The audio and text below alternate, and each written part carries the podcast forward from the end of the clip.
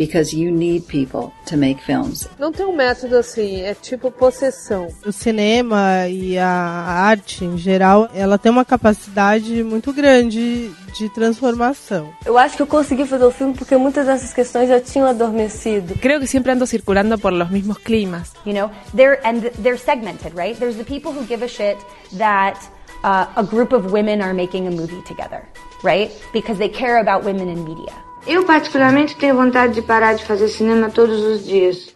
Se eu conseguisse pequenas produções para fazer pequenos filmes com a paixão e o vigor que eu sei que eu tenho, esse seria o meu caminho.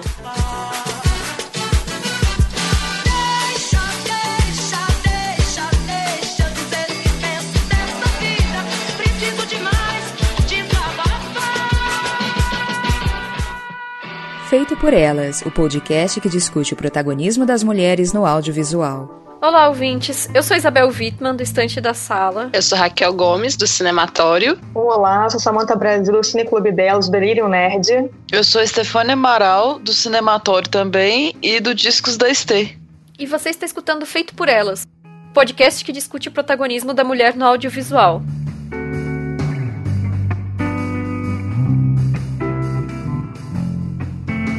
O nosso programa de hoje é um especial, mais ou menos, né? A gente resolveu pegar a temática do Dia dos Namorados e aproveitar a deixa para abordar uma diretora que trabalha muito com comédias românticas, da mesma forma que no ano passado a gente fez um episódio sobre a Nora Ephron nessa data, né? E então esse ano vai ser sobre a diretora, produtora, roteirista estadunidense Nancy Myers, que nasceu na, na Filadélfia em 1949. Aos 12 anos, ela se interessou pelo teatro e começou a atuar em produções locais. Seu interesse por roteiro veio aos 18 anos quando viu A Primeira Noite de um Homem, do Mike Nichols, em 67. E em 72, ela se formou em jornalismo na American University em Washington. Depois de se formar, ela trabalhou um ano em um canal de televisão público na Filadélfia. E depois ela conseguiu um emprego no canal CBS como assistente de produção. Em seguida, ela começou a trabalhar com roteiros, a princípio reescrevendo e editando, até chegar aos seus próprios roteiros. Foi quando foi contratada pelo setor de cinema da Motown e começou a parceria com Charles Shire, com quem ela se casou. O primeiro sucesso foi o roteiro dos dois para A Recruta Benjamin, de 1980, estrelado pela Goldie Hawn, que recebeu três indicações ao Oscar, incluindo o próprio roteiro original da Nancy, além do prêmio do Sindicato dos Roteiristas. Outro sucesso da década de 80 foi o filme Presente de Grego, com a Diane Keaton, de 87. Na década de 90, ela teve na equipe de roteiro do remake de O Pai da Noiva, e aí depois do O Pai da Noiva 2, em 91 e 95, com Steve Martin, e também com o Shire como diretor.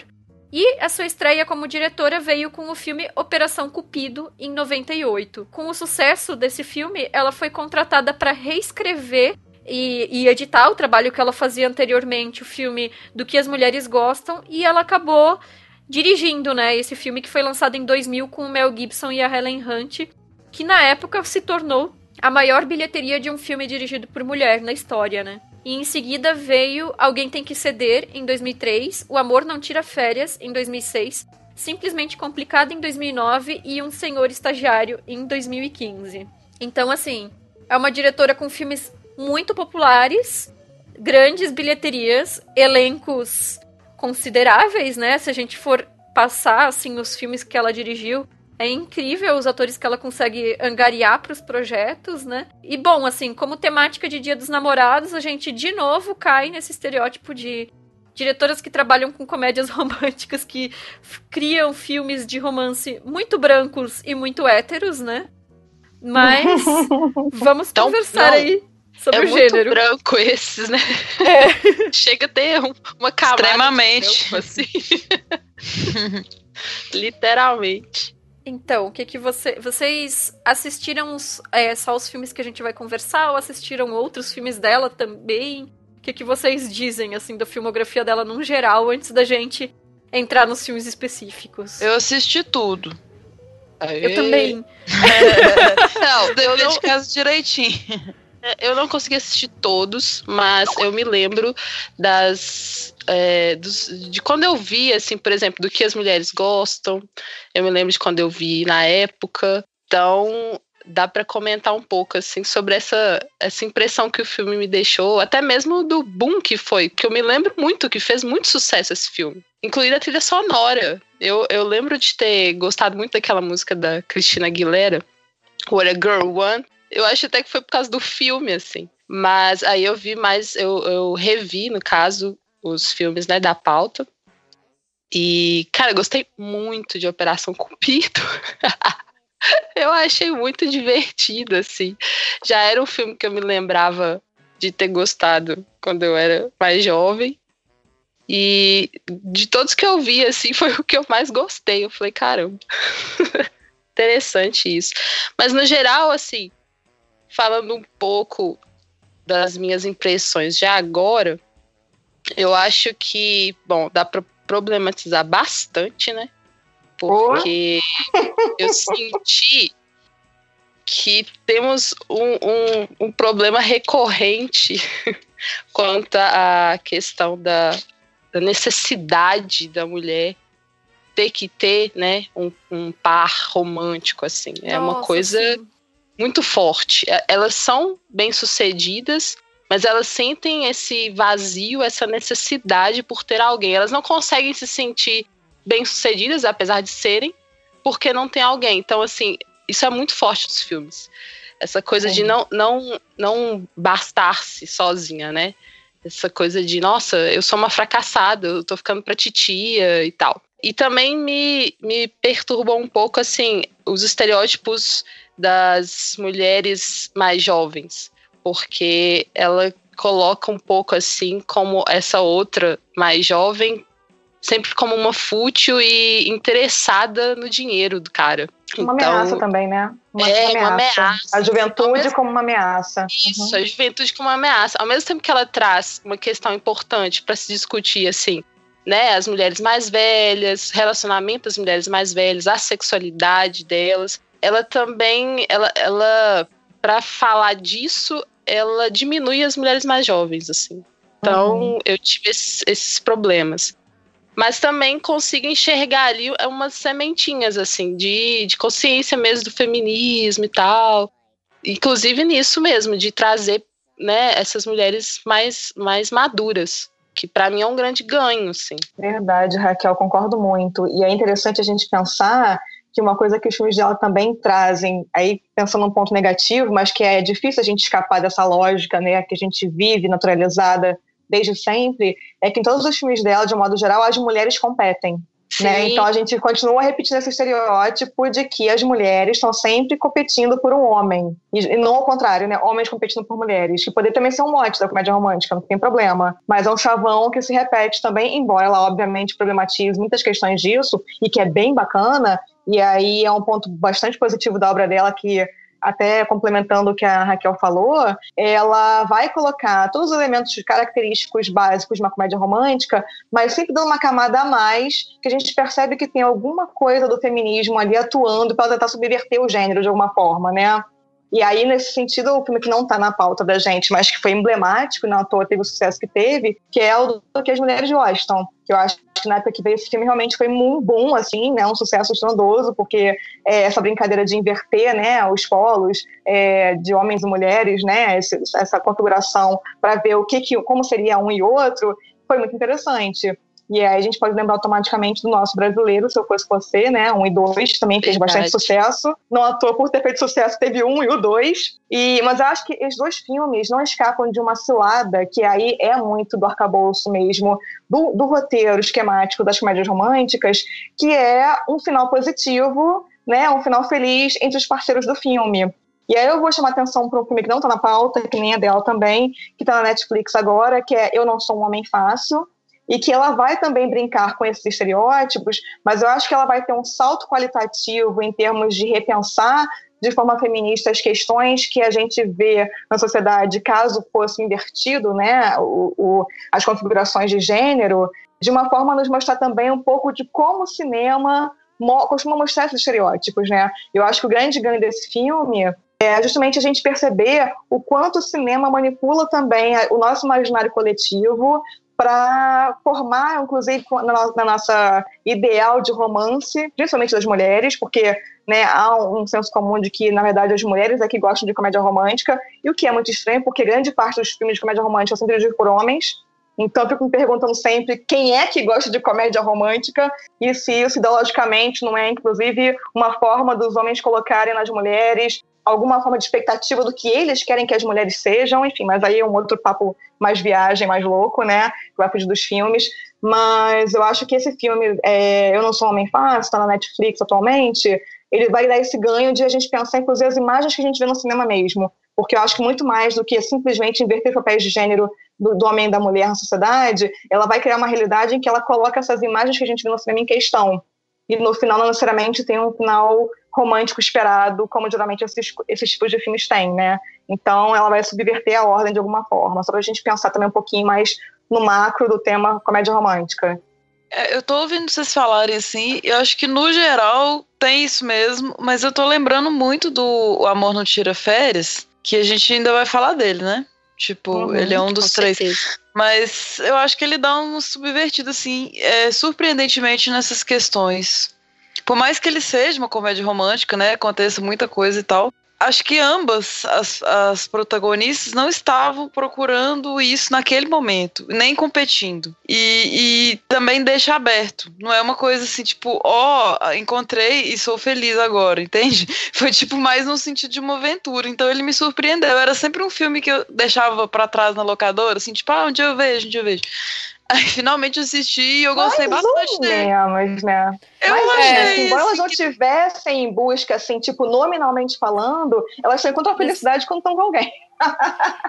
eu tendo a concordar com o que vocês falaram. Uma coisa que me chamou muito a atenção é como essas mulheres elas se sentem derrotadas pelo fato de não estarem em um relacionamento com um homem. E aí também entra essa questão da heteronormatividade. Mas uma coisa que eu achei interessante, que eu fiquei pensando, e que são dois filmes que não estão na pauta, é que o Presente de Grego, que é com a Diane Keaton na década de 80, né? Mostra uma mulher bem sucedida, profissional, na época, na época dos IUPs e não sei o que lá, que recebe esse bebê de presente, por isso o título do filme em português, né? E passa a ter que lidar com isso, né? E uma coisa que o filme que o filme faz é tipo tradicionalmente feminilizar a, a personagem por meio da maternidade. Então, no final, ela ela continua sendo uma empresária, mas uma empresária do ramo de papinhas de bebê. E ela saiu daquela coisa nova-iorquina caótica, não sei o que lá, pra ir morar numa cabaninha cheia de móveis com tecidos florais e cortinas de babado, sabe aquela coisa assim? Então, é uma, uma visão bastante, assim, questionável em termos de é, maternidade, carreira e uma série de questões que a gente está há décadas aí trazendo em discussão, né? E aí eu fiquei pensando quando eu assisti agora para esse podcast, embora não entre para pauta, o Um Senhor Estagiário, que é o filme mais recente da Nancy Myers, e eu acho que de certa forma ela revisitou o tema, porque a personagem também é uma mulher de carreira, profissional bem-sucedida, com um relacionamento com um cara e não sei o que lá. Só que o, fi o filme ele termina de uma forma que não obriga ela é, a mudar o jeito que ela leva a vida e os negócios dela em função de relacionamento e maternidade, sabe? Pelo contrário, ele faz com que as pessoas ao redor dela tenham que se readaptar, porque não, tipo, ele meio que termina naquele discurso não há nada de errado em você ter a carreira que você tem, sabe? Então eu acho que a própria Nancy é, deu uma, uma, uma repensada assim nesses temas que ela que ela vinha trabalhando, né? Embora isso, bom, já passou por outros filmes, né? E de maneira mais problemática, né? E o do que as mulheres gostam, é interessante essa ideia de que era um roteiro que foi escrito por um homem. E ela retrabalhou esse roteiro. E é um filme muito. Eu, assim, revendo ele agora, eu lembro que na época eu achava super engraçada essa inversão, essa, essa coisa que a gente tem meio das comédias malucas mesmo da Guerra dos Sexos, como, como se, se chamava naquela época. Vendo agora, eu acho que algumas coisas não sobrevivem tão bem porque existe, assim, alguns estereótipos que estão sendo trabalhados ali, mas é, infelizmente, talvez, é, me impressiona tanto que o, o Mel Gibson é carismático, assim, tipo, ele, ele traz muito para esse filme. Eu já odeio ele nesse filme. eu acho ele insuportável nesse filme. mas é bom que a gente pense diferente, né? Porque. Só que, sério, eu achei muito, muito over, extremamente. Assim, eu nem, nem não desgosto dele, mas assim, ó, ele me incomodou nesse filme, que eu achei bem chato mesmo, sabe? Eu lembro Olha, na época é... de ter gostado, não sei revendo agora. É, na época eu também gostei e eu não revi realmente o filme é, e tenho até medo de rever, confesso, tá? Porque eu sinto que ele envelheceu muito, muito mal. É, mas é, eu lembro assim, uma coisa que eu posto na minha memória agora assim, né, pensando ah, com a cabeça que a gente tem hoje, né, toda a crítica feminista, enfim, que na verdade o que me incomoda nesse filme, é, embora eu tenha gostado na época, é o fato de que na verdade a motivação pelo qual ela brinca com a troca dos, dos gêneros, né, dos sexos e e muda a configuração dos dois personagens, do, do, personagem do Mel Gibson, é para poder escutar. Não troca, mentira. A gente não troca nada, desculpa. Que ele escuta as mulheres falando e tal, é simplesmente para ele conseguir aprimorar as conquistas sexuais dele, né? Então, na uhum. verdade, acho que a motivação do personagem é complicada, sabe? Assim, no ponto, no Sim. final da história como um todo, né? Isso que me incomoda. É a motivação que o personagem tem para, ao invés de ele fazer uma autoanálise de fato e que ele de fato pudesse mudar é, estruturalmente falando como um ser humano e tudo mais, é, repensar as atitudes dele, no fundo, no fundo, o que fica no final do filme é que ele queria, na verdade, é, um mecanismo para conseguir sair melhor ainda nas paqueras. Ele já era um cara carismático. Então, acho que é complicado também, né, esse tipo de abordagem. Mas, enfim, o filme tem suas características também de uma época interessante, lógico, mas é bom a gente também fazer essa revisão, né? Eu acho que é saudável. É, e, e ainda essa coisa de não só os, em busca dos relacionamentos, mas também das ideias das mulheres, aquela coisa de realmente Sim. entender a mente feminina, muitas aspas, porque isso não existe, para conseguir mais vantagens na carreira publicitária dele, né? Sim. Então, e o que são... acaba reiterando o estereótipo, né? Das mulheres são super difíceis. Como é. entender essa mente muito difícil das mulheres, o que dá uma certa de vômito. É. E eu tava vendo que a Nancy Myers está trabalhando no roteiro de um filme que se chama Do que os homens gostam, que vai ser o contrário, uhum. uma mulher que vai adquirir os poderes ah. de ler as mentes dos homens. Massa. Olha, curioso. Não, bacana ela fazer, inclusive, essa revisão à luz do momento de agora. É bem legal, bacana. É. Já fiquei é. ansiosa. Sim, achei interessante também essa proposta aí. É, e nesse caso de é, abordar assim, né, uma visão feminina das coisas, acaba que cai nesse, em alguns estereótipos mesmo, né? Porque assim, não dá para ter uma visão feminina, porque a gente é tão diferente uma da outra, né? Tem algumas coisas que a gente consegue alinhar em pensamentos, em comportamentos e tal, mas acaba que não, não, não teria como dar esse poder para alguém de entender as mulheres no geral, né? Já que a gente tem tantas particularidades e complexidades assim. E é essa coisa do absurdo mesmo, assim. E de ver o ator também meio que usando o corpo nisso, né? Porque uma coisa legal também é isso, é lidando com o humor do corpo também. Mas eu confesso que revendo o filme, eu ri pra caramba ainda daquelas cenas dele se depilando, botando meia calça. E, tipo, é, é, é idiota, eu sei, mas é, é ótimo. É idiota, mas é, é, exato. É um negócio que é essa, essa comédia mesmo, assim, que você ri. Igual na Operação Cupido, por exemplo, eu também me peguei rindo de umas coisas, assim, sabe? Que dificilmente eu tenho rido em comédia, gente. Uhum. Vamos, vamos falar sobre o Operação Cupido, então? Simbora. Uhum. Então, esse foi o filme que ela lançou em 98, né? Que é o remake da Disney, né? Do filme O Grande Amor de Nossas Vidas, de 61.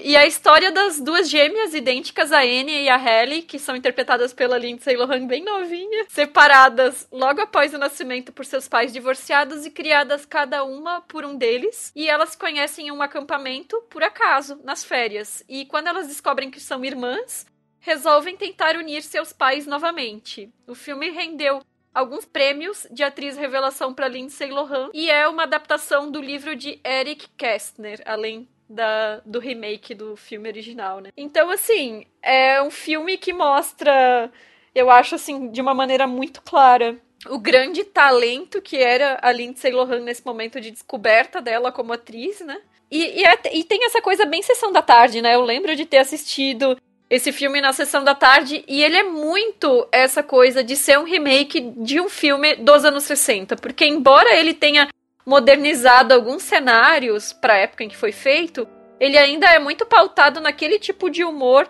daqueles filmes de adolescente que eram feitos naquela época. Tanto que a atriz que interpreta as gêmeas no filme original de 61 é uma da, das atrizes do Anjos Rebeldes, da Ida Lupino, que a gente já conversou sobre ele, que é um filme que tem essa mesma pegada de duas meninas fazendo travessuras em um colégio interno. Enfim, é aquela, é aquela pegada meio de filme da Doris Day, né? Que tá ali transposta para esse filme dos anos 90. E o que, que vocês acharam disso? Vocês acham que funciona ou que meio que data o filme? Ó, oh, sem comparar demais, mas eu gostei bem mais do da Nancy, do Operação Cupido, do que do original, né? Esse título que você falou aí, O Grande Amor de Sua Vida, sei lá. Eu também. Mas é, eu não gostei muito do, do, do, primeiro filme, sim. Mas é bom a gente saber que é um remake, porque é muito absurdo, né? A história. Tipo, Sim. essa premissa toda, assim, das meninas serem separadas e tal, e os pais, olha, eu te encontrei, minha filha, que legal. Tipo, é muito é complicado, assim, isso acontecer de verdade, né? É até um e... crime, né?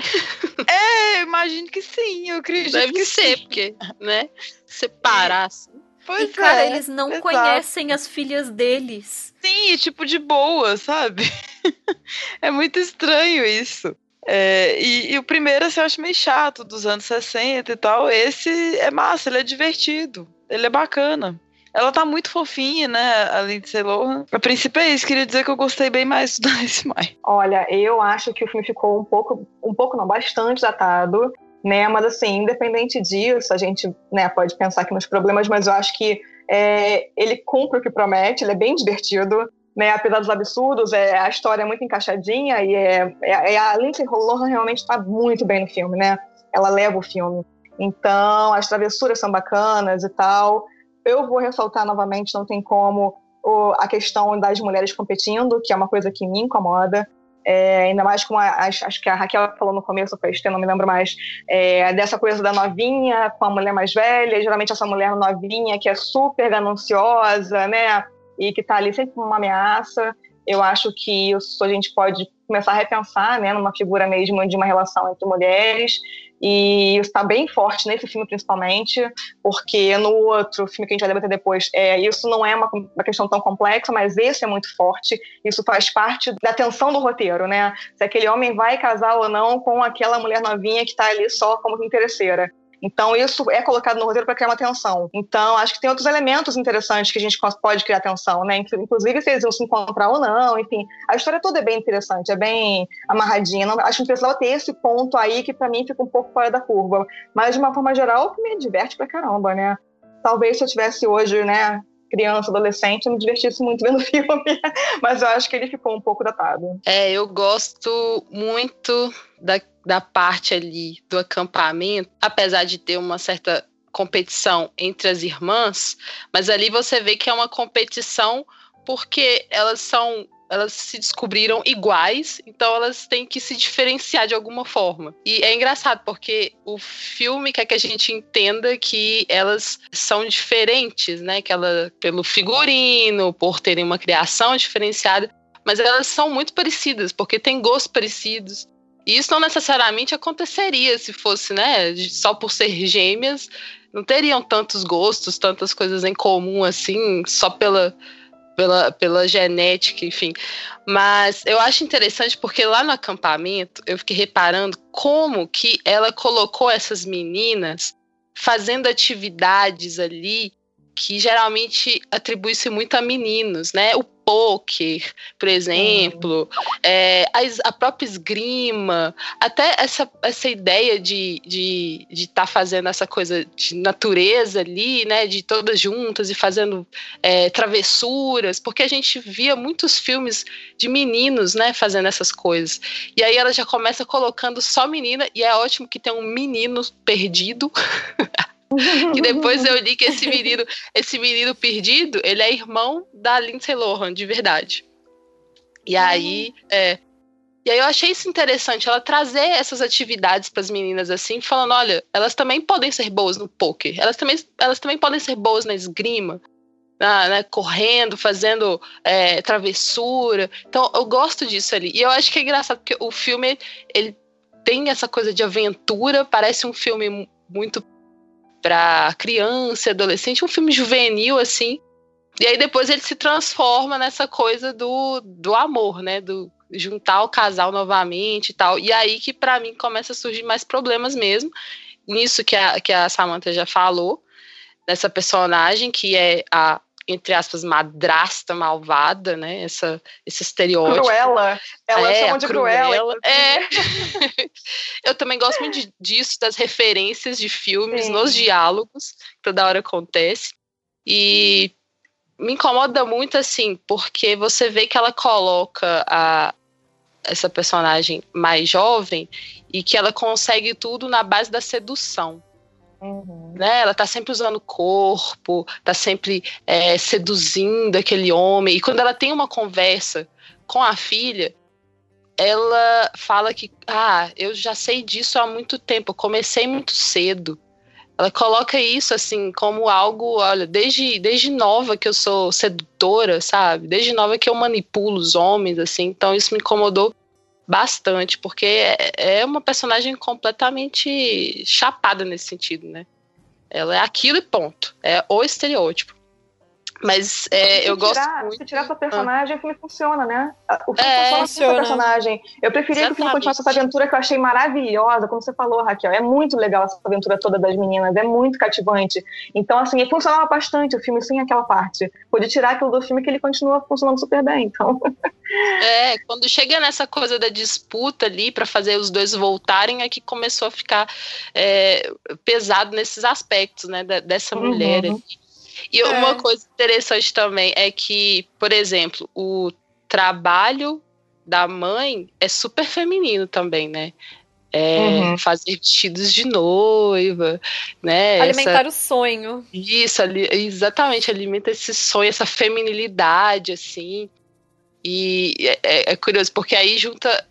Eu achei até, ao mesmo tempo que ela traz isso como algo que é, que é né, definido para a mulher, assim, é também uma forma de ela unir duas, dois símbolos do amor, assim, digamos, porque tem esse, essa coisa do vestido de noiva e o homem é o fabricante do vinho, assim. Então eu fiquei reparando como que ela coloca assim esses dois símbolos do amor, digamos assim, em, em cada um deles. Mas tem essa coisa do estereótipo, ah, a mulher que vai né, ter todo esse esse sonho, essa é, lidar com o casamento até no trabalho, o imaginário do casamento até no trabalho, então também me incomoda nesse aspecto. E eu gosto muito do mordomo. Eu acho que com ele foi, foi com quem eu mais ri, porque ele tem os dois, né? ótimas né? falas, dois. gente. É, os dois juntos, assim, ele tem umas falas muito boas. Aquela hora que ele fala, por exemplo, como que ela vai se vestir, sabe? Que ela tem que se vestir como uma mulher fatal. Poxa, você vai se encontrar com esse. tem que ser uma, uma mulher chega, chegando, assim, fatal. E ele fala muito, muito legal e tal. E é isso, é, é um filme divertido, assim, tirando. Ah, uma coisa também, gente, que eu lembrei agora. Adorei que tá falando, que tá trazendo uma mãe bêbada e fumando, assim. Um filme da Disney com uma mãe que tá lá bebendo. Isso eu achei massa. Boa. É, então, essa questão de como a personagem da namorada do pai das meninas é, é representada, para mim é o ponto fraco do filme também. Porque, primeiro, pelos, pelas questões que vocês já, já abordaram, né? E assim, revendo o filme original, todas as mesmas piadinhas, todas as mesmas atitudes dela já estavam lá no filme original. Então, isso é, é uma coisa que estava lá da década de 60 que poderia tranquilamente ter sido revisada, sabe? Uhum. E, e aí, nesse sentido, eu acho que as brincadeiras, entre aspas, as pegadinhas, assim, que as meninas fazem para ela, no sentido de afugentar ela do relacionamento, beiram a crueldade. Aí eu acho que. Eu sei que a ideia é ser caricato porque é um filme infantil de sessão da tarde, assim. Mas analisando como coisas que crianças de verdade teriam feito para uma mulher de verdade seriam brincadeiras muito cruéis, sabe? Então eu acho que é desnecessário, embora a piadinha da menina perguntando pro, pro pai dela quando ele fala que a fulana vai entrar pra família e ela pergunta, ai, que bondade sua, você vai adotar ela? Eu ainda achei ótimo. Eu achei ótimo também. Eu adorei também, gente. Não tem como não rir nessa hora, cara. É, porque aí entra muito essa questão do cara sempre ir lá e querer casar com uma menina muitos anos mais jovem, né? Então, Sim. assim, é, seria uma sagacidade muito grande da criança fazer um comentário desses de propósito, sabe? É, no remake rola umas coisas cabulosas, assim, tipo, o marido é mega autoritário, sabe? Ele é grosso, ele trata as duas mal, assim, tem umas coisas terríveis que esse filme é melhor nesse sentido. Tem tapa na cara, rola umas baixaria cabulosa. Tem uma hora que ela fala: Ah, eu tô bem sim, eu fiz 16 cirurgias plásticas. tipo, altos absurdos mesmo, assim, que rolam no filme original, né? É, ela fica o tempo todo na cozinha e tudo mais. A profissão dela não fica muito clara o que, que é, de onde que ela se sustenta, né? Uma coisa que eu gosto nos dois, que é uma cena que e na verdade, o remake, ele é bem. Ele não é quadrado, né? Tem algumas mudanças, tipo, pontuais ali que ela faz. Mas várias coisas, a estrutura é muito parecida com o primeiro filme. Então, eu amo a cena que é, eles vão sair, né, com a nova. com a noiva do pai. Só que aí a mãe não vai, a mãe fica de boa em casa. Eu acho sensacional essa cena. Tipo, ela fala: Não, pode ir, galera, tá sussa aqui. Eu acho muito independente, assim, ela, ela fazer isso. E no, no primeiro, no original, tem muitas cenas de musical, assim, que são bem chatinhas. Ainda bem que ela não repetiu nesse novo filme. Eu não sei, é anos 61, né? Mas ele parece tanto quase 70, porque já é colorido. Eu preferia tanto os filmes preto e brancos dessa época, dos anos 60. É, eu não gostei mesmo do, do primeiro. E outra recorrência que eu reparei na Nancy Myers, que eu acho bacana, a Raquel tava falando da personagem fumar e beber. Acho que em todos os filmes tem um momento que a mulher solta um arroto. Não sei se vocês repararam, assim. Uhum. Tipo, desacraliza, assim, tipo, de repente rola um arroto ali.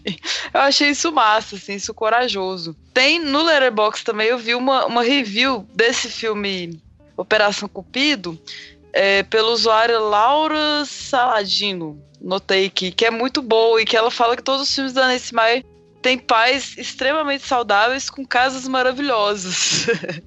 e é bem isso mesmo, né? Tipo, todos é isso, assim, total classe A. É, então, essa é uma das características pelas quais o, a, a Nancy Myers é conhecida, que é a, a cenografia das casas dos personagens, né? Que é sempre aquela coisa assim super tipo Pinterest, assim, né? lembrei disso, lembrei disso. Muito Pinterest. Inclusive, eu salvei é, várias fotos da cabana da, do, do Amor Não Tira Férias no meu Pinterest, porque, assim, é isso. As casas, ela cria imagens que viram referências, porque, tudo bem, dizem muito sobre os personagens dela, esses interiores, mas também tem, um, tem uma qualidade estética, assim, que dá para ver que ela claramente se preocupa com isso, né? É, dá pra ver que ela gosta de decoração, né? Algo que ela chama chama atenção no filme, assim, como que ela filma os espaços. Às vezes você fica assim, até querendo observar melhor qual aquele, aquela disposição de objetos, assim, porque tudo muito bem decorado. É tudo muito bonito e tudo de classe A, né? Por, acho que o mais simples é, é o chalé. O mais simples é o chalé. De todos os outros, assim, lembrando aqui, é. E eu também acho que ela gosta muito de filmar arquiteturas da cidade não só de espaços internos assim, mas urbanos também. Porque, por exemplo, em Operação Cupido, por exemplo, quando as meninas chegam, é praticamente uma propaganda da cidade, né? que vai mostrando uh, os prédios, pontos turísticos e tudo. E em outros filmes também, por exemplo, no Alguém Tem Que Ceder, tem aquela praia, que aí ela explora bastante também. Então, acho que é, o espaço para ela é algo importante e que salta aos olhos em todos os filmes. É, nessa mesma review que eu citei da Laura Saladino, ela, ela fala uma coisa que eu morri de rir, que é tipo, o maior dos absurdos. Eu acho que ela não viu o filme original, porque ela não falou, tipo, ah, é um remake e tal. Que tem muitos absurdos, mas o maior de todos é uma menina de 11 anos, em 1998, não saber quem é Leonardo DiCaprio. Sim. é impossível, gente. Ainda mais assim, tipo, toda riquinha. Não, não tem como, aquilo é sem noção. Era só pra repetir a cena, né, do original que tinha o, o eu anotei o nome da ator da época aqui. Que, quiseram repetir essa cena, mas Leonardo DiCaprio, gente, não, realmente não rola. E nas minhas notas tá aqui cheio de clichês, realmente tem mesmo. Apesar de eu ter me divertido no final, ele assim, todo, tinha hora que eu virava os olhos, sabe? E as cenas do, do bullying é, sempre me incomodam demais, assim, tipo, as trollagens que elas fazem, sabe? Com as outras, assim. Isso me dá nos nervos. No, em ambos os filmes, assim, eu detesto ver cena de, de, pegadinha do malandro, sabe? Tipo, ah, eu vou colocar mel aqui, vou, vou zoar, você vai acordar desesperado. Isso me incomoda demais. Eu lembrei do Nacional maravilhoso que a gente discutiu, as duas Irenes também, que é uma subversão disso, né? Porque ali é uma. Não são gêmeos e tudo, né? Todo, e é mais um cunho dramático, mas eu, eu lembrei dessa questão das irmãs e tal se reencontrarem. Adoro porque toca There She Goes. Tem um é momento é muito bonitinho. e tem uma cena legal também, Raquel falou das referências que elas estão atravessando a rua, assim, e aí elas atravessam igual os Beatles. Tá tocando o Here Comes the Sun. E aí elas estão atravessando na calçadinha, assim, as duas. E é super legal isso. Congela a imagem até nessa hora, como se fosse uma é, assim, pra tipo, marcar ainda mais. Olha é. só, se você não sacou que essa é uma referência, Preste te ajudando atenção. mais ainda. Mas que põe a capa do disco voando voando, assim. certeza absoluta, né? E tem esse outra coisa também que eu não gostei muito, que elas demoram demais para chegar em conclusão de que elas são gêmeas. É tipo muito óbvio. É, gente, essa galera. e a galera do acampamento. Ninguém é, estranha. Tipo, nenhum adulto olha para essas duas crianças e pensa: Meu Deus, elas são irmãs. Sim. Porque no filme, no filme antigo, pelo menos tem uma cena em que uma das supervisoras faz um comentário e a outra diz: não, elas são de pais diferentes. Mas, tipo, pelo menos mostra que tem algum adulto estranhando a situação, né? E ali não, tá tudo bem, elas só são iguais. Aí fica aquela coisa, tipo, ah, você também tem esse aniversário? Não é possível. Não, não acredito. Você também gosta de comer óleo? Meu Deus. Sabe? Então, tipo, três dias depois. E aí, depois dessa pasmaceira pra descobrir que é irmã, aí elas têm a ideia mega genial, assim, em dois segundos, né? Tipo, vamos trocar de lugar e tal. Mas no fim das contas é, é massa, apesar de tudo. É sim. É. é. E também eu acho que o foco aqui, apesar do, dos problemas que vocês ressaltaram da competição das mulheres, o foco aqui não é o romance em si, né? Eu acho que pra, pra mim o foco é, é, mais a fraternidade, assim, é mais nas duas. Como vocês falaram, podia tirar total aquelas cenas de romance. Sim, por isso que a gente falou que é dispensável, inclusive. Né? Né? Pode tirar isso que o filme continua fazendo sentido, tudo uhum. acontece, né? Sim. E aí a gente percebe que realmente tem uma obsessão da Nancy Myers com relação da, da troca, né? Nem que seja da troca de vida, lá as irmãs vão trocar de alguma coisa. Verdade. Esse espelhamento, essa troca, é uma obsessão da filmografia dela, de alguma forma. E aí, apesar da gente perceber, né, que é tudo um roteirinho, fechadinho, chutinho, que não, não é um filme, assim, de, estilisticamente muito arrojado, mas que realmente, como a Isa bem mencionou, a cenografia dele, a cenografia, ela é muito sofisticada, no sentido de que a gente percebe que, de fato, tudo é muito pensado para cada é, imagem daquelas casas, dos ambientes em que tudo acontece, ter uma função dentro da trama, né, do roteiro, da, da dramaturgia. Então, nesse sentido, a gente percebe um cuidado, de fato, da, da Nancy Myers com esse tipo de apuro estético, né? Apesar da linguagem tal ser bastante convencional, a gente percebe que ela tem esse cuidado com o filme. Com todos, né, na verdade. É, e um tema que para ela é bastante caro é a questão do divórcio, né? É sempre presente essa coisa da separação. E eu acho assim, o filme, o Operação Cupido, ele é divertido, mas ele também tem uns dramas assim que conseguem me, me afetar, sabe? Consegue me emocionar um pouco. Até essa questão mesmo de quando as filhas se reencontram com os pais com os quais estavam separados, assim. Por um momento eu, eu, eu me coloquei nessa situação, assim, imagina, você descobre que, sabe, foi separado do seu pai, foi separado da sua mãe, e você tá diante dela agora, assim, é, só de pensar nisso dá uma emoção, assim, porque é uma questão familiar, né? E aí eu me emocionava nessas horas, quando elas estavam assim, encontrando com aquela pessoa. Ou na hora, por exemplo, do final também, que é, é, é muito bonitinho, assim, porque a mãe chega e aí é um final, né, feliz e tal. Você fica pensando, poxa, e os problemas depois que devem ter surgido, né? Mas isso aí o filme não, não dá conta, fica para depois. Mas assim, aquela coisa do, do reencontro, eu achei muito, muito afetuoso mesmo.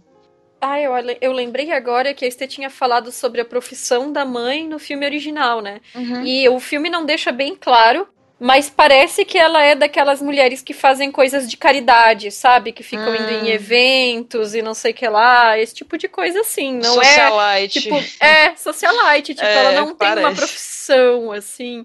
Uhum. E. Agora, sobre essa questão do divórcio, e aí eu vou entrar em um, em um lugar bastante especulativo aqui, né? E a gente não gosta muito de trazer a parte da vida pessoal das diretoras, né? Mas quando a gente colocou ali a, a biografia da Nancy Myers, ela trabalhou basicamente por 20 anos em parceria com esse diretor que era o Shires ali, né, que era marido dela, e eles se divorciaram em 98. Então, basicamente, quando ela entrou na, na direção, propriamente dita, ela estava passando por esse processo na vida pessoal dela, e eu acho que isso reflete um pouco as coisas que ela estava que, que ela estava pensando para a vida dela naquele momento, né? Sim, com certeza, viu? Acho que por mais que seja uma especulação, acho que tem tudo a ver mesmo. Faz parte do que ela reflete, né? Também, assim, Sim. vivencia, vivencia mesmo. E ela já entrou na direção bastante madura, é, com uma carreira já como como produtora, como roteirista, mas o primeiro filme dirigido aos 49 anos, né? E aos 50 divorciada. Então eu acho que por isso que ela também traz tantas questões sobre a idade, a, vi a vida amorosa e sexual depois dessa idade em que as mulheres já não são vistas pela sociedade como algo digno de um romance, né? Então eu acho que isso tem uma carga bem, bem forte aí mesmo, enfim. Ah, e, e, só uma outra coisa que eu, que eu ia comentar também sobre a namorada do pai das meninas no filme, né? que além de eu ter achado as pegadinhas um pouco cruéis, eu também achei bem nada a ver a coisa de, tipo, ai, porque ela não gosta de ir pro mato e fazer trilha, daí ela não é boa para casar, sabe? pois é. Que critérios são esses? E vamos trollar, é, né? é, um mar, é um mar de clichê, né, gente? É, exatamente ela tá, colocou ela lá, essa é malvada, ponto. É. não, não vai se adequar em nada, então vamos caçar. É uma caça a ela, coitada. em 2003, a Nancy Myers lançou Alguém Tem Que Ceder, que é sobre uma mulher bem-sucedida de cinquenta e tantos anos, interpretada pela Diane Keaton, que conhece um solteirão de sessenta e poucos anos, que é o Jack Nicholson, que costuma se relacionar com mulheres mais jovens. Na época da filmagem, o Jack Nicholson tinha 63 e a Diane Keaton 57. E por isso o estúdio achou que seria arriscado ter os dois como personagens principais de um romance. Mas o filme acabou se tornando um sucesso de bilheteria. De quebra, Diane Keaton ainda foi indicada ao Oscar de melhor atriz, né? E é engraçado que das cinco indicadas naquele ano no Oscar, três foram por filmes dirigidos por mulheres. A Keisha Castle Hughes, que é a menina da Encantadora de Baleias, da Nick Caro a Charlize Theron por Monster, da Patty Jenkins, que levou o prêmio. E a gente já falou sobre esses dois filmes em programas anteriores, né? Então aqui a gente vê nesse resumo, nessa sinopse, que o filme já é pautado nessa coisa da mulher que está sozinha e por isso não está satisfeita, e que também tem como concorrência as mulheres mais jovens, né? Então, já começa aí. É, literalmente ele já começa com as novinhas, né? Porque são o desfile de modelos ali, né? O personagem do Jack Nicholson fala que não sai com moças acima de 30. Então, literalmente começa assim nessa disputa. Olha, desses três que a gente separou para pauta daqui de hoje, é o meu preferido. Gente, amei demais esse filme. Tenho que confessar aqui meu amor por ele. E apesar de tudo, né, a gente vê que nesse filme é bem bacana porque ela faz um esforço, inclusive, de não colocar essas mulheres disputando. E eu acho bárbaro, sabe? Porque são situações em que elas se encontram, em que acontece de alguma forma é, o interesse pelo mesmo homem, mas não há disputa. Inclusive, há um respeito entre elas. Eu acho muito, muito legal a forma como ela constrói esse roteiro e as personagens se colocam, né? E aí é muito louco a gente pensar isso, né, Isa? Que até hoje é uma realidade a gente ainda perceber que casais de pessoas é, acima de 30 anos, digamos assim, principalmente mulheres, não, é, Hollywood especula de que não vende. E que, na verdade, eu não sei se é muito verdadeiro isso, né? Porque cada vez mais os, os mitos de Hollywood das coisas que não vendem estão caindo, né? Vídeo Mulher Maravilha, Pantera Negra, de, são falácias que eles usavam para manipular a indústria de alguma forma e continuar com fórmulas que, segundo eles, davam certo de, de produtos vendáveis, né? Para continuar sempre com, é, com, repetindo estereótipos. E esse filme, por exemplo, a gente percebe que é né, um outro tipo de coisa. E ela conseguiu sucesso com esse filme, apesar de ter colocado o artifício de colocar a relação da filha mais nova, né?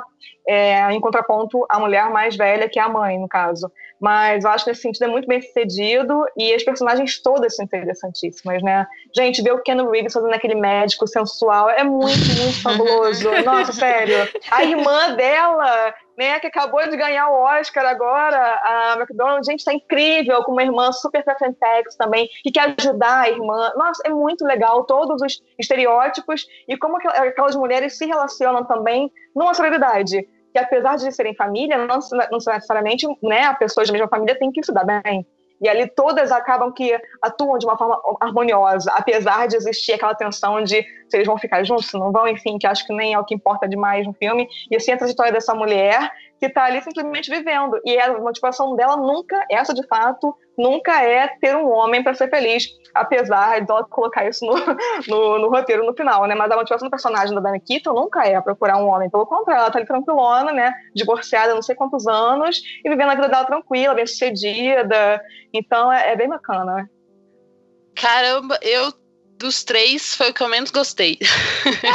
foi exatamente. É exatamente é o ponto. ponto. É ótimo. É, porque assim, é, concordo que elas não estão nessa competição, mas me incomoda muito o personagem do Jack Nicholson.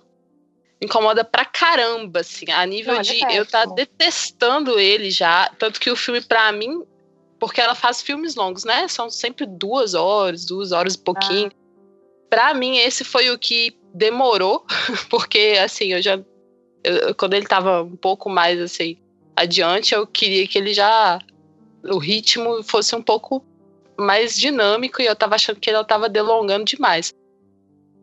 Porque me incomoda muito, assim, como que ele traz essa ideia, apesar dela ser essa mulher bem-sucedida, que aparentemente não está à procura de homem, quando ele chega, para mim, ela me passa essa impressão de que agora se tornou uma necessidade ter um homem assim. Inclusive, é, eles têm uma discussão que ela fala, né? Ah, eu, é, eu sou vista como impenetrável, né? Como uma pessoa. É, ela usa mesmo essa palavra, né? Impenetrável, assim. Que, e aí ele, numa conversa com ela, fala que ele, ela usa isso para afastar os outros. É, e quando ela baixa a guarda, ela é maravilhosa. Isso é colocado no filme como assim um elogio, como algo que é uma conversa romântica.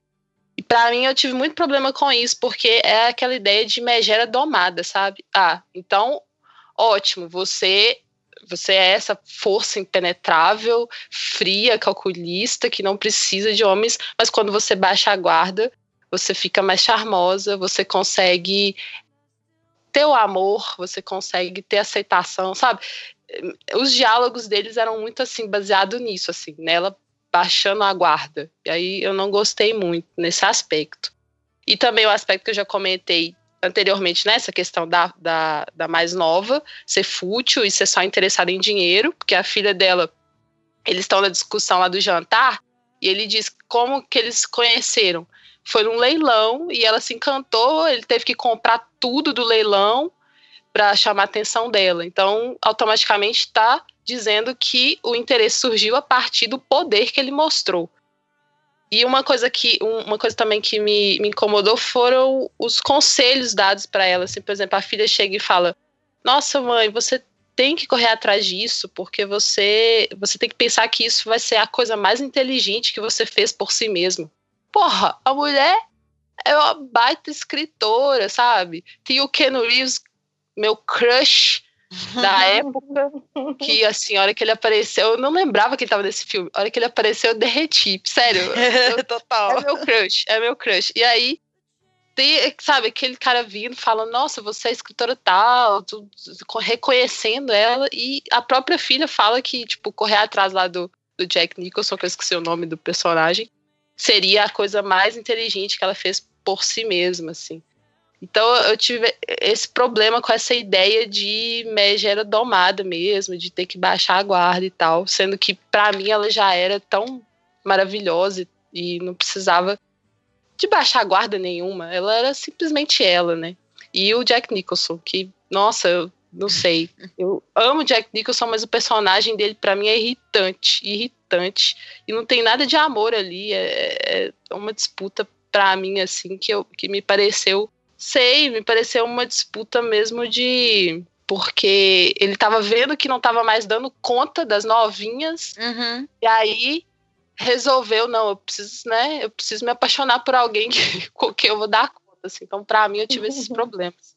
Bacana. É, eu acho inusitado só ele ser dono de uma gravadora e pergunta de quê? De rap, né? De hip hop. Então acho, achei, achei isso divertido. Muito mais divertido que o bumbum dele aparecendo. E é mais legal os figurantes dele, né? Com, com, pro, pro teatro com, com os Ah, bumbums isso é de fora. Mas assim, é muito. Toda hora ele tá no hospital, tem uma hora que fica chato e tal. E a própria filha também cai no estereótipo, né? Passa um tempo, ela tá casada, fica grávida. Eu gosto do drama da personagem da Diane Keaton. Eu me identifico, assim, que é um alívio cômico, né? Aqueles momentos que ela chora desesperadamente e tal, escrever. Eu me identifico muito, porque eu sou essa manteiga dramática de, de chorar descendo a parede e tal. E, então isso eu gostei bastante, assim, desse, desse retrato do choro desesperado que ela fica. E mas quando acabou assim finalmente, eu fiquei tipo, eu preciso muito ver alguma coisa sem final feliz. Porque é aquela overdose, né? Tipo, você vê Operação Cupido, eu vi os três na sequência, assim, num domingo. Vê esse, eu, pelo amor de Deus, eu preciso ver alguma coisa que não tenha. que não seja essa coisa, né? que- Com beijo no final, coraçãozinho, the end, assim. Acho que por isso que eu gostei mais do The Holiday, porque apesar dele ter um final feliz, ele não, não tem um final com certezas. Tipo, vou ficar com você. Não, eu estou curtindo você aqui, estou aqui entre amigos, sabe? Tipo, eu achei uma coisa mais possível a, a estrutura dele, sabe? Eu gostei mais do, do The Holiday, do Amor Não Tira Férias, até porque eu adoro Jack Black. Também adoro o Jack Black, mas eu tô com a Sam. O que eu mais gostei foi o Alguém Tem Que Perder. e... Uh, high five aqui alguém, alguém tem que ceder, Alguém né? tem Não? que ceder. Ceder, ceder, é. já tô, já tô trocando tudo aqui. Enfim, assim, é, tem, eu acho que tem todos esses problemas que vocês falaram mesmo. Eu me incomodo muito com o personagem do Jack Nicholson, inclusive quando ele tenta ser romântico, vamos dizer assim, eles usam atributos que são de personagens daquele estereótipo de cafajeste que sabe do que, o que as mulheres gostam de verdade, né? Então, até a cena de, de sexo, né? Tem uma cena de sexo entre os dois, que aí tem toda essa coisa de quanto tempo que ela está solteira, quanto tempo que ela não faz sexo com ninguém. E, aí ele vai e corta a blusa dela pra fazer uma coisa sedutora, né? Com uma Ai. tesoura. Aham. Então, é muito essa coisa assim, a imagem do cafajeste, que sabe que, o que a mulher quer, assim, né? Acho meio, ai, meio ruim, assim, sabe? Não gosto muito. E, inclusive, pensando em todo esse tratamento respeitoso, essa admiração bonita que o personagem do Keanu Reeves tem por ela, eu fico achando meio pouco crível que ela escolheria o personagem do Jack Nicholson pra ficar, sabe? Exatamente. Uhum. É. Pois Não, é. não tô nem falando por critérios estéticos, eu tô que já seria, né, Exato, complicado. né? também. também. Mas, mas eu tô falando mesmo pelo tratamento, sabe? Que, que ele tem em relação a ela, que é uma coisa muito, muito assim de, de apoiar, de admirar, de, sei lá, colocar pra cima, enquanto o Jack Nicholson, a princípio, tem essa coisa de provocação, assim, de, de sei lá, ficar espizinhando um pouco, assim, né? Agora, o Kenny Reeves, há que se dizer que, cara, ele, ele é ótimo, ele é maravilhoso, mas ele não é o melhor ator, né? e aí. Tem... aí ele tem uma cena que ele chega e fala pra ela. I'm a huge fan, eu sou muito seu fã. E, tipo, ele fala sem entonação nenhuma. Tipo, eu, sou, eu, sou, super seu fã. Tipo, tu chega na frente de uma pessoa que tu já leu 500 livros e tu fica, meu Deus, eu, eu sou muito seu fã, eu adoro o seu trabalho. Ele não, ele é tipo, eu sou muito seu fã. É, Aí eu fico, gente, tipo, a primeira coisa consegue. que eu faria, que eu já fiz isso várias vezes, é me curvar diante da pessoa e ficar fazendo reverência. não, eu sou seu fã. Mas é que ele é um médico centrado, entendeu? Ele tem é, toda claro. uma postura intelectual que nunca desarma. Então ele entrou nesse personagem.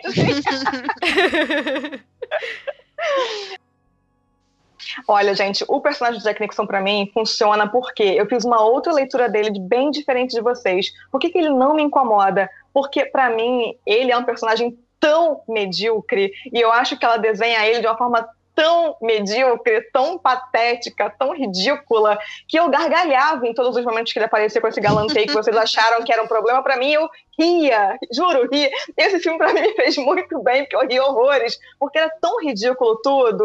Eu ficava assim, gente, ela tá, ela tá ridicularizando esse, esse tipo de homem. É isso, para mim é uma super crítica, na verdade. Eu, eu fiz essa leitura, na verdade, sabe? Além do que, eu adorava o ator Jack Nicholson, e eu acho que ele tá péssimo nesse filme. Ele tá atuando mal no filme, inclusive. Eu acho que ele tá num ponto automático, assim, sabe? E isso que me incomodou, na verdade. Ele está atuando mal no filme. Não sei como é que foi, se de repente uma direção de atores, enfim. Eu não gostei da atuação dele no filme, mas o personagem eu achei maravilhoso, porque ela constrói esse personagem medíocre, e eu acho que isso, inclusive, dá o tom é, da Diane Keaton ficar tão empoderada e maravilhosa como ela é, porque ela trata ele como uma pessoa medíocre. E eu acho bárbaro, né? E aí talvez esse fim, né, que a gente não tenha ficado muito feliz, é porque todas nós, obviamente, escolheríamos o Ken Reeves, né? Quem, não, quem nunca? e aí ela nos surpreende, né, e quebra nossa expectativa, o que de alguma forma também é interessante, é escolhendo quem é o improvável, né? Quer dizer, provável, mas não desejável, digamos assim, né? Mas eu acho uma, uma atitude até corajosa da Nancy Meyer, sabe? Eu fiz essa leitura, pelo menos, do filme. Eu acho bacana, ah, bacana. que tem uma, uma cena que os, os seios dela aparecem, né? Tipo assim, ela fica. É, é até uma cena de humor, é divertida. Assim, tipo, ela tá andando pela dona pela casa e ele vê ela assim, ah, e tal. E tem ah, susto. É maravilhosa. É, é. E não é, é, sexualizado, né? É tipo uma coisa não. natural. Eu tô aqui andando em casa de boa e, sabe? É um estranho no ninho aqui, literalmente. Né? Quem tá lá é um estranho na casa dela. Ela tá vontade em casa. De repente tem aquele estranho ali fazendo uma paródia com o filme, tá lá ele circulando. É, e ela fala também, né? Eu não quero ser sua enfermeira. Ela fala uma coisa assim. Exatamente. Eu acho que, inclusive, desses hum. três, sem sacanagem, eu acho que é o filme que traz mais uma ênfase feminista, assim, frontal da diretora no trabalhando com esses roteiros, sabe? Eu acho que é uma, que ela, de repente, consegue se posicionar um pouco mais nesse sentido, até nessa quebra de todas essas é, é, expectativas mesmo dos personagens. Porque ela vai remodelando os personagens a todo momento, apesar de ter toda né, essa hora de comédia romântica. Uhum. E sobre o, o, Jack Nicholson, na entrevista que tem com a Nancy Myers nesse momento no Leatherbox, eu não sei se ainda vai estar tá quando o episódio for ao ar, mas aí a gente linka lá. É, ela comenta que, que teve um dia que ela flagrou ele, tipo assim, com a mão na sobrancelha no set e perguntou se estava tudo bem. E ele falou para ela que fazer comédia é muito difícil. Olha, então, tá vendo? Eu não tô. É, então acho. é, então é uma dificuldade mesmo. É, ele tá e... péssimo no filme, tá? É, então eu não lembro quem que eu li falando sobre isso outro dia, mas era não lembro mesmo, assim, mas era uma reportagem que falava sobre isso, da atuação em drama e atuação em comédia. Que quando. Talvez foi até nessa entrevista, mas que quando o ator dramático não acerta bem um tom de uma cena grandiosa, aquelas cenas que eles colocam no clipezinho do Oscar, sabe? Ainda assim a cena funciona. Agora, quando um ator erra o tom em uma cena de comédia, ninguém vai rir e a cena vai ficar esquisita e, tipo, não vai funcionar. Então, é realmente assim atuar em comédia é mais complicado nesse sentido, né? O timing e tudo, né? A forma de se expressar. Mas uma coisa que a gente tem que dizer sobre o Jack Nicholson nesse filme é que recentemente a Diane Keaton revelou que ele doou uma parte do salário dele para ela para que os dois ganhassem o mesmo salário por fora, porque ela não estava recebendo o mesmo que ele para fazer o filme. Nossa. Nesse filme que foi, Isa? Nesse filme? Mas foi, é, alguém tem que ceder. Olha. É. Incrível, gente, o super bárbaro dele mesmo. É, é. Me lembrou o Benedict, como é o sobrenome dele? Benedict, o Doutor Estranho, que só vai entrar em projetos em que a, a mulher também receber igualmente. Achei muito bacana, assim. Quantos homens vão ter essa mesma, essa mesma atitude, né? Vai contar nos dedos aí, se tiver. É, e ela era protagonista, a bem dizer, né? Uhum. Então... Sim, mas nada mais justo. Ele canta Lavin Rose nos créditos finais, vocês viram? Quem? o Jack Nicholson. Ah, nos créditos gente, finais. Ele canta Lavin Rose. Ah, não reparei. Podia cortar, Fiquei né? vendo os créditos aquela. Agora, isso da, da, da questão do ridículo, eu acho interessante também, porque bota esse cara machão conquistador, né? Esse solteirão convicto no, no, no patamar de ridicularidade que é interessante mesmo, assim.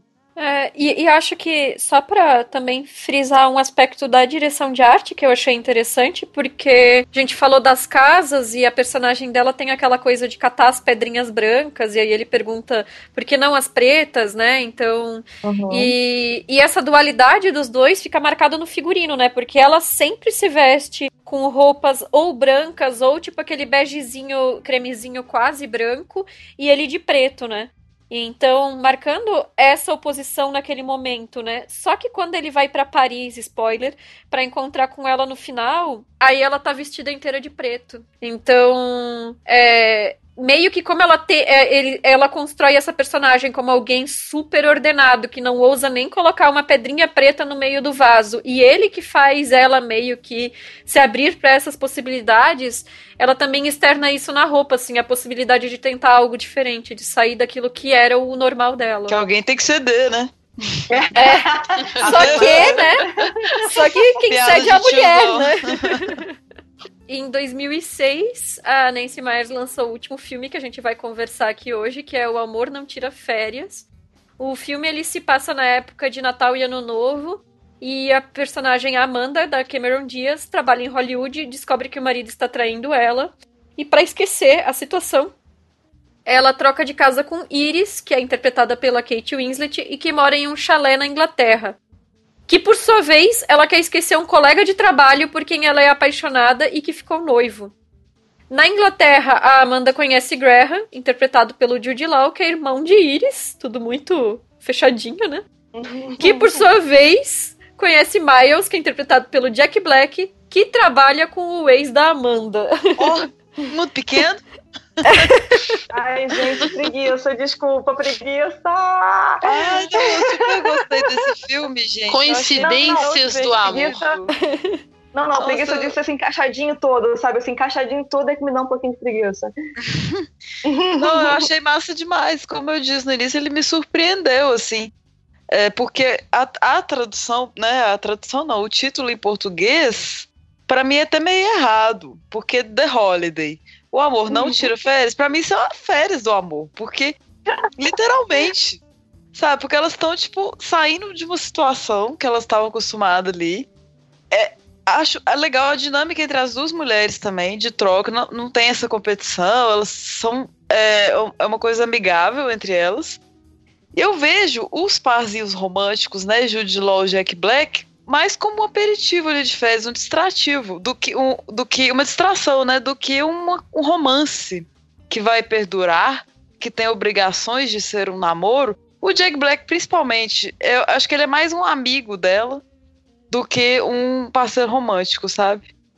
Eu acho que elas estão num processo de, de, se encontrar e tal, e aí rola o romance. Eu vi o filme assim, sabe? Eu não problematizo esse, é, esse tipo de comédia romântica assim.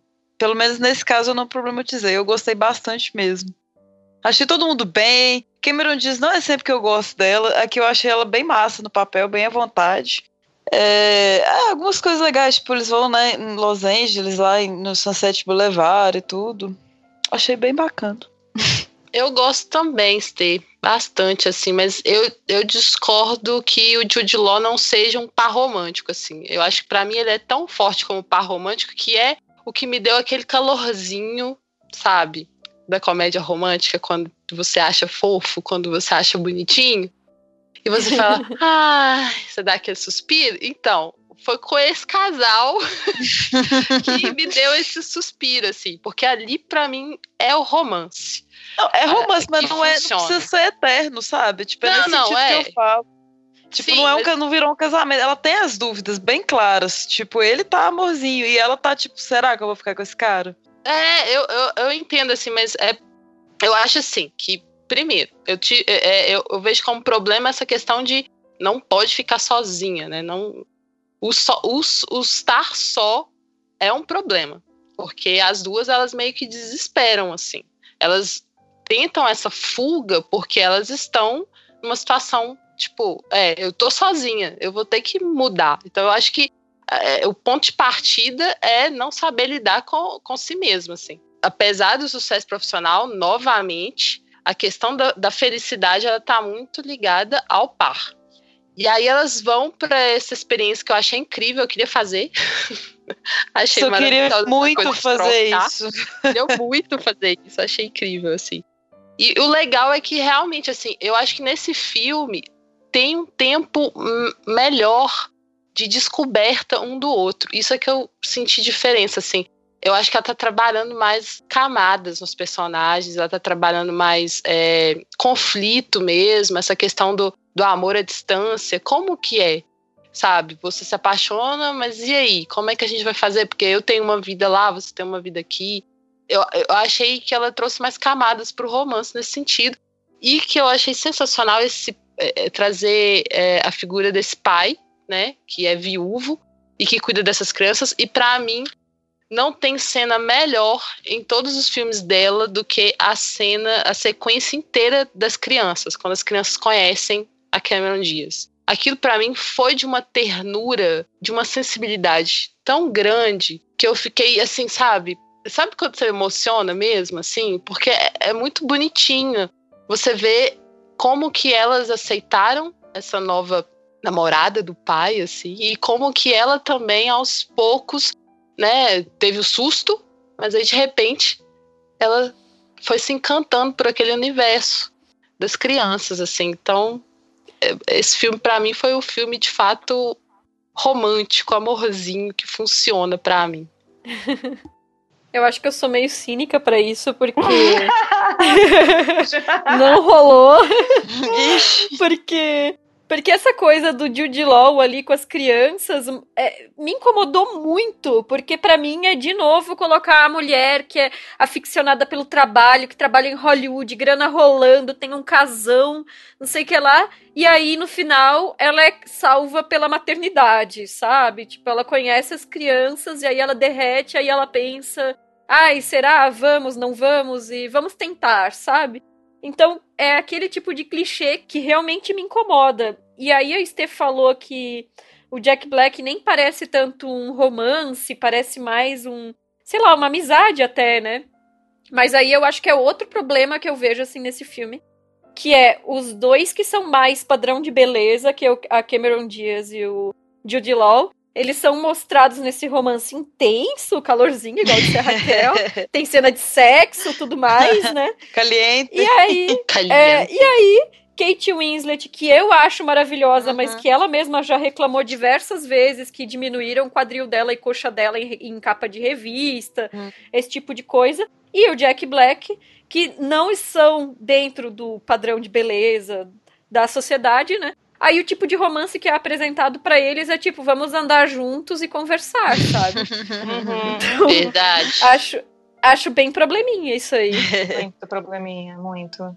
É, tanto que exploram bastante a magreza da, da Cameron, né? Tipo, botar ela num, umas roupinhas assim, super é, apertadas, assim, super bonitas, até elegantes. E não exploram tanto assim o, o corpo nesse sentido da beleza do corpo da Kate, por exemplo, das roupas uhum. que ela veste. Eu senti isso também. É, eu concordo, é, concordo, eu concordo com a Isa. Eu acho que rolou é. aí uma certa censura por não serem corpos tão magros, padrões de beleza tão modelísticos. É, embora essa diferença das roupas também diz muito a respeito da forma como ele, ela tenta marcar na direção a diferença financeira entre, entre elas pelo tipo de emprego que elas têm. A Kate Winslet na revista, né? e, e a Cameron Diaz trabalhando com cinema, com dinheiro ro rolando pra dentro de casa. Então, a Kate Winslet chega nos Estados Unidos com aqueles pullover de tricô de vó, assim, né? Que eu acho lindo. Uhum. Mas, assim, é meio para mostrar que ela é meio deslocada desse lugar de grana de Hollywood, né? Uhum. É verdade, eu concordo muito com você, Isa. É, inclusive, esse, esse, a Kate Winslet com ele, nossa, é um casal que não forma o par. Não, não é incrível.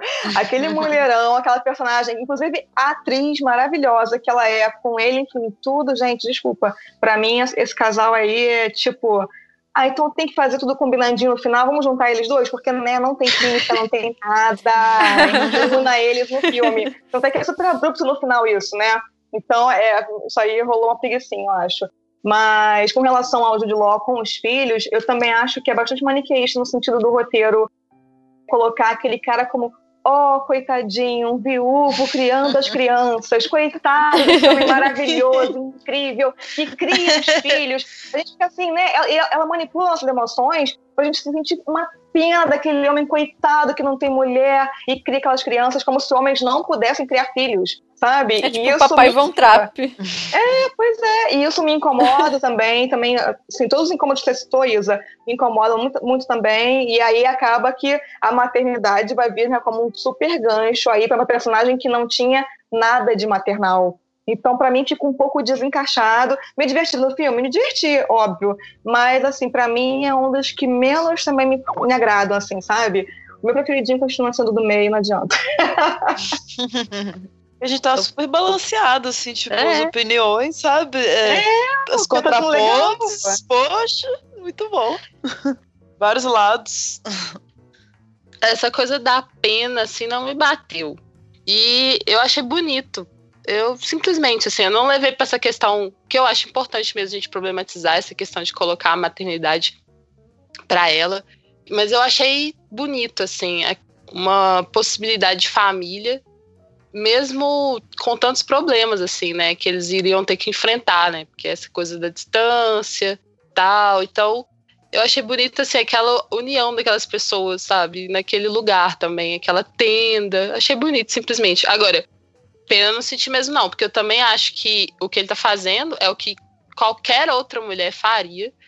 E ele até coloca a questão lá de que, ah, eu preciso sair eu preciso conseguir sair, não ter mancha na minha, na minha roupa e tal. Isso é um, é um dilema, é um problema que as mulheres enfrentam muito bem, obrigado. Né? Essa coisa uhum. de ser mãe e ser também outras coisas. Mas eu acho assim que para discussão naquele contexto, né, da, da, naquele tempo, é até importante assim para trazer assim para o homem também. Olha, isso também é possível, né? Ser pai também é algo, né? Então eu acho, eu acho interessante que ela tenha colocado isso. E adoro as amizades da, da Kate Winslet. Adorei as amizades que ela faz. Porque, inclusive, tá uhum. tá nessa coisa, né, de da homenagem ao cinema, Isso, da homenagem roteirista. das pessoas, é, da homenagem uhum. das pessoas que fizeram história no cinema e que muitas vezes ficam esquecidas, fazem uma homenagem assim pomposa, mas no dia a dia elas ficam esquecidas. E eu acho muito bonito, assim, como que, que a, a, a Kate Winslet, ela também vai, vai criando esse amor, essa paixão pelo cinema através das indicações do amigo dela, uhum. ele perguntando para ela, você viu aquele filme? E ela fala com entusiasmo. Então, assim, parece uma pessoa que tá adentrando esse mundo do cinema, assim, a gente tá indo junto com ela, mesmo a gente já tendo repertório. Eu gosto muito também disso. É, essa amizade que ela faz com aquele senhor que, que era roteirista e tal, para mim é o ponto forte do filme, é o que eu mais gostei. Acho Também. que é o relacionamento Total. é o relacionamento mais bem construído do filme. Verdade. É... é incrível, inclusive, é muito maravilhoso. É, e justamente nesse aspecto que a Raquel é, é, bem pontuou, assim, como também uma forma da própria Nancy Myers refletir um pouco sobre essa bagagem, sobre o passado de Hollywood por estar ali, né? E pela própria carreira dela, que já está ali há bastante tempo, embora a gente tinha até mencionado ano passado que a própria Nora Ephron. É, é sacanagem co é, comparar as duas diretoras só porque as duas trabalham no mesmo gênero, como se só existisse elas, assim, né? Mas a própria Nora Ephron, eu acho que ela trabalha melhor esses elementos de Hollywood antiga nos filmes dela. Eu acho que ela faz homenagens revisitadas mais interessantes, assim, mas. Mas ainda assim eu gostei dessa, desse momento homenagem aí. Inclusive, tem uma cena em que eles estão numa videolocadora. É, isso que eu ia falar. Vamos falar. Ah! Vamos falar em uníssono. Quem que parece? Então, aí aparece. Tem uma participação breve, né, do Dustin Hoffman, né? Isso. Muito bom. Aí, Maravilhoso, porque ele tá pegando, ele tá falando sobre o, o Primeira Noite de um Homem, que é, é. o filme Exato. que inspirou ela. Que, inclusive, vocês citaram no início, né? Escrever roteiro. É. E aí tá lá, o Dustin e... Hoffman só dá uma olhadinha, assim, tipo. E aí ele fala: não posso ir em lugar nenhum, tipo, porque as pessoas reconhecem ele. É muito bom. E outra coisa é a Lindsay Lohan e o James Franco como protagonistas ah, do filme que ela tá trabalhando. Adoro, adoro esse trailer, porque ela faz trailer, né? A profissão dela é Sim. montar trailers. Aí tem, tipo, é mó, muito engraçado aquele trailer, velho. Tipo, filme de ação toscaço, assim. Sim, maravilhoso. O filme Mulheres fazendo trailer de filme de ação, muito incrível. Cara. É, sucesso. Foi ótimo. Muito Isso bom. é bom demais. Daí, nessa cena da locadora, é o Jack Black sendo Jack Black, né? Total. Que aí ele tá, começa a, a, cantar as trilhas sonoras e fazer toda aquela, aquela imitação que ele sabe fazer muito bem. Uhum. Aí eu uhum. falei, pronto, tava, tava faltando isso. Jack Black acima Jack do personagem. Black sendo Jack Black, é aquilo ali. Mas essa ainda voltando para os personagens ali da forma como eles são construídos, né? Eu até tinha anotado aqui que eles tentam dar uma explicação psicanalítica pro comportamento da personagem da Cameron Diaz. Aí fala assim que tipo os pais dela se divorciaram cedo então, meio que ela se desacreditou do amor, e aí ela endureceu, virou mulher de negócios durona que nunca chora. Nunca mais chorou desde quando os pais se divorciaram. Gente, sério, nunca mais chorou em, tipo, em décadas. Quem que faz Cara, isso, né? vamos né? lembrar e... do absurdo de Operação Cupido e a gente releva essas coisas. é. mas, mas Operação Cupido tem a coisa das crianças, é um filme infantil. Aqui é um filme que é uma proposta de romance para mulheres adultas comprarem esse, essa forma de apresentação de amor, sabe? Mas aí é e aí ela vê com ela a hora que ela chora, é lindo. eu também achei. Eu comprei. Achei bonito, eu comprei, eu comprei comprei. Falei, ah, é possível. Beleza. Sim. ok. Algumas mulheres mas aí essa são, coisa. são suscetíveis a isso. Aí, mas é aquela coisa do. Como é que é o nome do Rodrigo Wilbert? Ah, tipo assim, ela conhece o cara que é pai, que costura, que cozinha, não sei o que lá. E de repente esse é um homão da porra, porque ele faz aquilo que, sei lá, todas as mulheres sabem fazer, sabe? Ai, Muito Agora bom. você falou, você falou da coisa da que é até uma explicação psicanalítica, eu lembrei que tem uma, um diálogo muito interessante, porque o amigo, o Abbott, que é o amigo mais velhinho, roteirista, da, amigo da Kate, Kate Winslet, ele fala, ele fala algo assim que explica para ela algo que ela comenta que nem a terapia conseguiu dar conta. E ele fala através do cinema, assim. Aí eu fiquei pensando assim, como que certa forma, o cinema também serve, né, pra gente entender muitas coisas que acontecem na nossa própria vida, assim. Oh. Porque ele fala, é, ele fala algo, eu me esqueci qual que é. Ah. Eu, eu até anotei, eu acho que eu sei qual que é. Que ele falou que ela tem cara de leading lady, de protagonista, ah, mas se comporta como melhor amiga. Cara, isso, isso é tão eu, isso é muito eu, Exatamente. velho. Eu fiquei tipo, meu Deus, é, E aí ela responde, poxa, isso foi muito mais útil do que terapia que eu faço, sabe? Uhum. Porque agora eu tô entendendo. então, assim, de certa forma, isso pra mim bateu assim, sabe? Como que o cinema, às vezes, ele também tem esse lugar, assim, na, na nossa psicologia. Verdade. Total. Eu curto alguns detalhes, assim, aleatórios também. Tipo, eu não lembro quem, mas eu notei que personagem conta as horas com os dedos. Eu não sei qual das duas que era, mas eu achei tão bonitinho isso. Ela pensando assim, tipo, 8 horas, 9, 10, 11, 12. Eu falei, gente, é, é uns detalhes triviais, assim, como eu citei o arroto, né? Que eu acho que fazem a gente se identificar mesmo com o personagem. Acho bacana. Humaniza, né? É. Tem arroto nesse também, né? Que é Tem arroto, você tem. aí é recorrência. Não tem como. Mas só pra não parecer também que eu odiei o filme, assim como a Samantha. Ah, bom. Eu, eu, eu, assim, eu gostei, sabe? É que a gente comentou sobre isso quando a gente gravou os filmes da Nora Ephron também. A, a maioria desses filmes a gente já viu, já viu faz tempo. Eles têm um lugarzinho guardado pra eles, assim. Tipo, não é ruim assistir, é até gostosinho, mas a gente fica problematizando, né? Mas, mas assim, é, é divertido. A gente vai, senta, assiste, não ofende, assim. Como Ah, não, sem dúvida. É. Dá umas risadas. É. Torce uns Exato. romances nada a ver da porra. Também prefiro a Nora Ephron. Sou time Nora Ephron também nesse sentido aí. Acho que alguns diálogos são muito mais marcantes, assim. E eu acho É. que ela me faz mais rir do que. Também. é, eu consigo rir mais, assim, eu acho mais. O humor dela eu acho mais refinado, assim.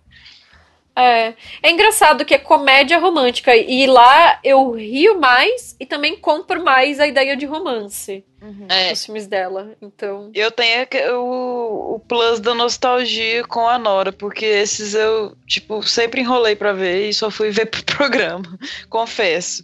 E eu gostei tudo, mas a, a, né, mensagem pra você é tipo, eu vou defender acho que eternamente. Duas. Três. Samanta, aquelas. Tô aqui quietinha, ok?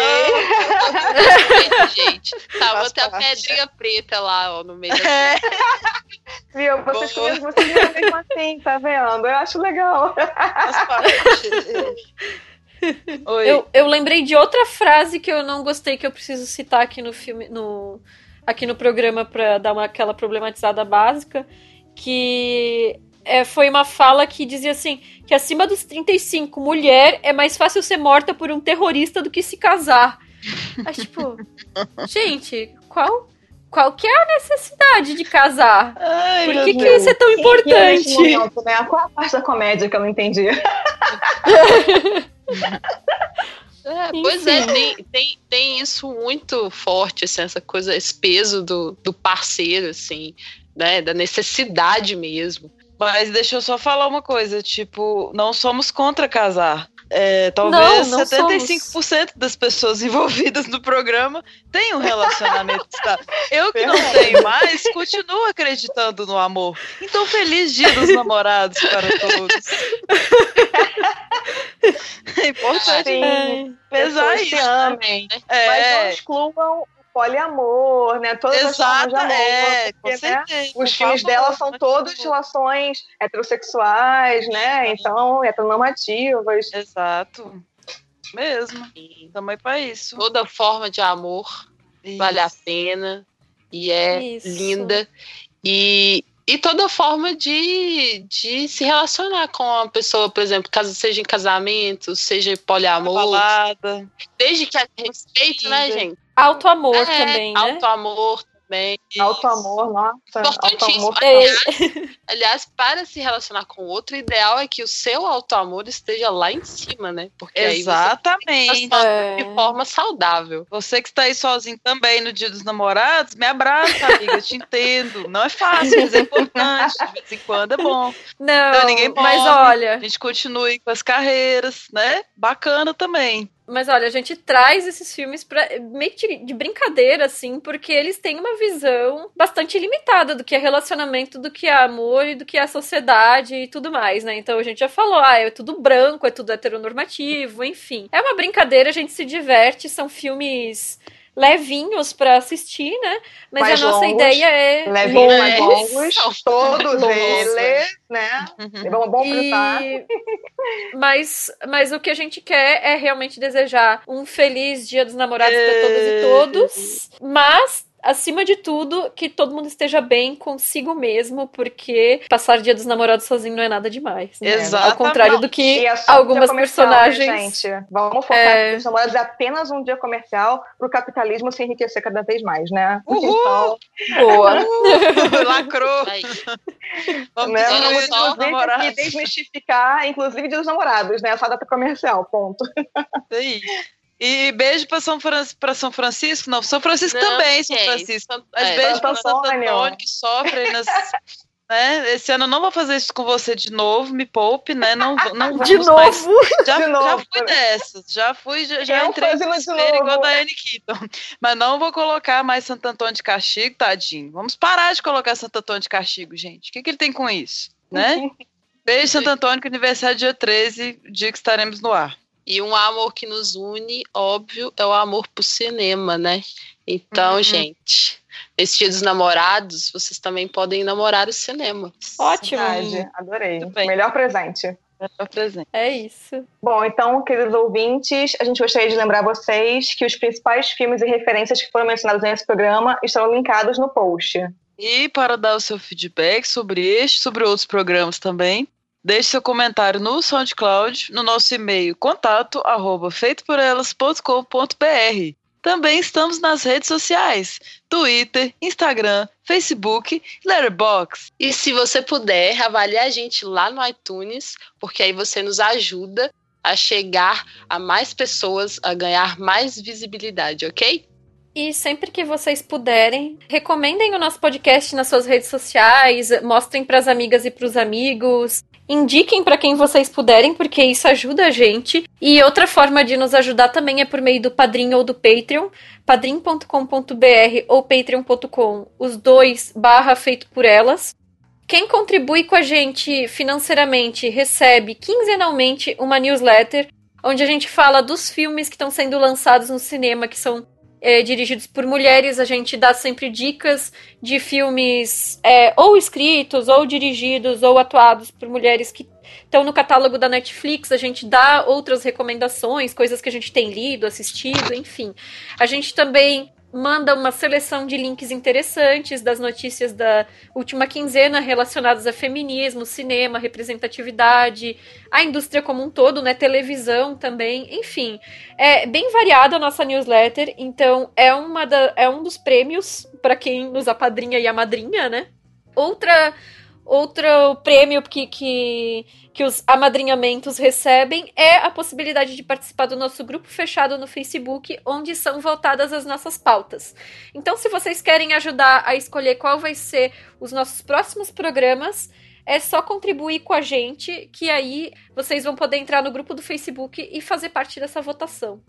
E é isso. A gente queria sempre agradecer a audiência de vocês e até o próximo programa. Valeu, gente. pessoal. Beijo, tchau, tchau. Valeu.